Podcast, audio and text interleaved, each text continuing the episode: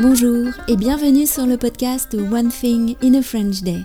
Aujourd'hui, lundi 6 février 2023, cet épisode, le numéro 2210, s'intitule Boroki Music, le musicien australien qui vit à Paris et parle français.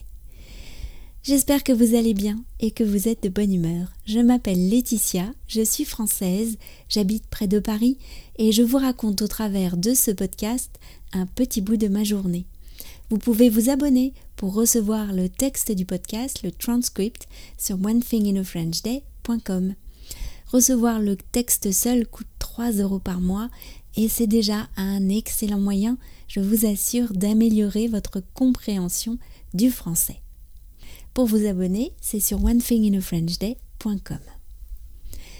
Boroki Music, le musicien australien qui vit à Paris et parle français. Oui, je suis d'accord avec cette auditrice qui a trouvé que Toby, alias Boroki Music, est un jeune homme intéressant. Il est temps maintenant de découvrir son parcours avec le français et aussi son expérience de la vie parisienne. C'est parti. Alors, depuis tout à l'heure, euh, tu nous, tu nous parles en français de ton travail.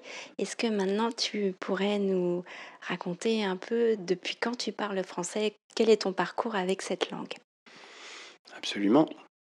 Euh, alors, j'ai commencé à, entendre le français euh, quand j'avais trois ans. Je suis allé à, un petit maternel en Australie, à Canberra, où ils ont que des profs français.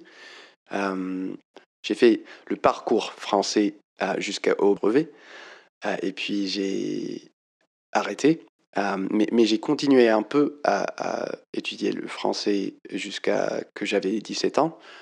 Et puis, j'ai arrêté jusqu'à maintenant, en fait, jusqu'à 2021, où on s'est, moi et Alice, on s'est installé à Paris. ouais ou près de Paris.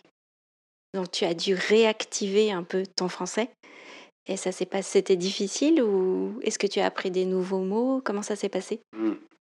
En fait, oui, j'avais pas envie vraiment euh, euh, de, de réapprendre le français, mais, mais oui, ça, ça venait vite et j'étais un peu forcé quand je suis arrivé.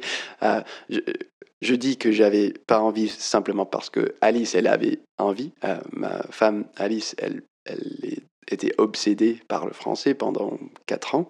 Et moi, je, ça m'intéressait pas trop parce que j'avais appris à l'école. Euh, mais euh, quand j'ai dû, dû commencer à, travailler, donc je, je, je, donne des cours de piano et de guitare et de chant.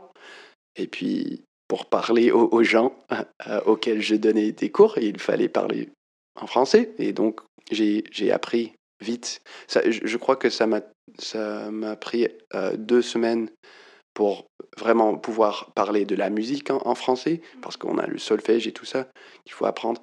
Mais après, ça n'a pas posé grand problème. J'arrive à, à, exprimer ce qu'il faut pour, pour enseigner. Donc le fait de, de, devoir travailler en français et puis de parler en fait aussi de, d'un domaine qui te touche beaucoup, qui est la musique, qui est un peu qui est ta passion, ça t'a aidé, à, ton avis, à apprendre plus vite euh, tout le vocabulaire euh, dont tu avais besoin? Absolument, oui. Et c'était un peu un, un, euh, processus de essai et erreur où je, chaque personne que je rencontrais, je, je leur racontais ce que je, je fais. et puis maintenant que j'ai rencontré peut-être une quarantaine ou une cinquantaine de gens. J'ai, j'ai fait une cinquantaine de petites améliorations de ma présentation euh, de moi comme artiste. Voilà. Alors maintenant, je suis curieuse, c'est comment alors la vie à Paris pour un Australien? Euh, euh, C'est compliqué, je dirais. Premièrement, au début, parce que les, les démarches bureaucratiques sont sont durs, euh, pour moi au moins, mais je crois que même pour les Français, ils sont euh, difficiles. Euh, et aussi l'hiver à Paris, je ne l'aime pas trop. c'est oui, c'est gris tout le temps, il fait froid. à Sydney, l'hiver, c'est comme le printemps à Paris, donc c'est un peu un contraste pour moi. Mais, mais la musique ici, c'est incroyable. Ah, le niveau des musiciens, c'est super haut, d'après moi. Et particulièrement, les, les, joueurs de jazz sont, sont merveilleux. Ah, et puis, on est en Europe, donc des groupes bougent. Ils, ils, sont en tournée tout le temps, donc on peut voir des grands noms. Bah, grâce à ça, j'ai l'impression que j'ai beaucoup plus d'occasions comme musicien parce qu'il y a plein de de festivals et il y a plein de pays à côté euh, qui est un peu différent qu'en Australie où on est, on est un peu isolé. Donc comme musicien, c'est, formidable. Euh, comme humaine, c'était un peu dur au, euh, début, mais j'ai trouvé que, que, les gens sont super sympas, comme toi. et, et donc, oui, je, commence à me sentir faire partie d'une communauté et, et, comme ça, je, je, me sens mieux, mieux et mieux euh, ici. Et donc, je l'aime bien. Ouais. Et du coup, est-ce que, comme tu composes et tout ça, est-ce que tu, vas, tu as pensé à, à mettre du français dans tes, dans tes chansons, dans tes compositions? Peut-être.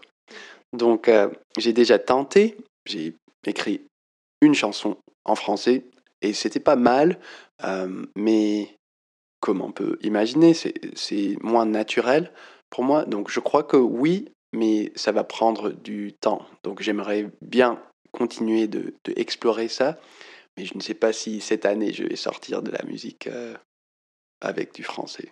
Peut-être, mais oui. Merci beaucoup Toby. Je t'en prie, merci de m'avoir accueilli. Avec plaisir. Et puis, bah, je vais inviter les, les, auditeurs à découvrir ta musique et puis découvrir ton, ton dernier EP de sept titres, DNA Kisses. À bientôt. À bientôt. Salut Alistair. Salut.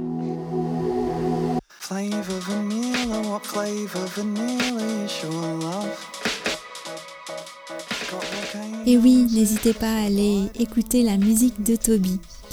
Cet entretien est aussi l'occasion pour moi de vous rappeler l'excellente chaîne YouTube d'Alice Chance, la femme de Toby, qui raconte son parcours avec le français et en français jusqu'au DALF C2. Un grand merci à Toby pour cet entretien tout en français et d'avoir partagé avec nous sa musique et son histoire. Je remercie aussi Alistair pour son aide sur les questions musicales. One Thing in French Day, c'est fini pour aujourd'hui. Je vous retrouve avec grand plaisir dès mercredi pour un nouvel épisode du podcast. À bientôt. Au revoir.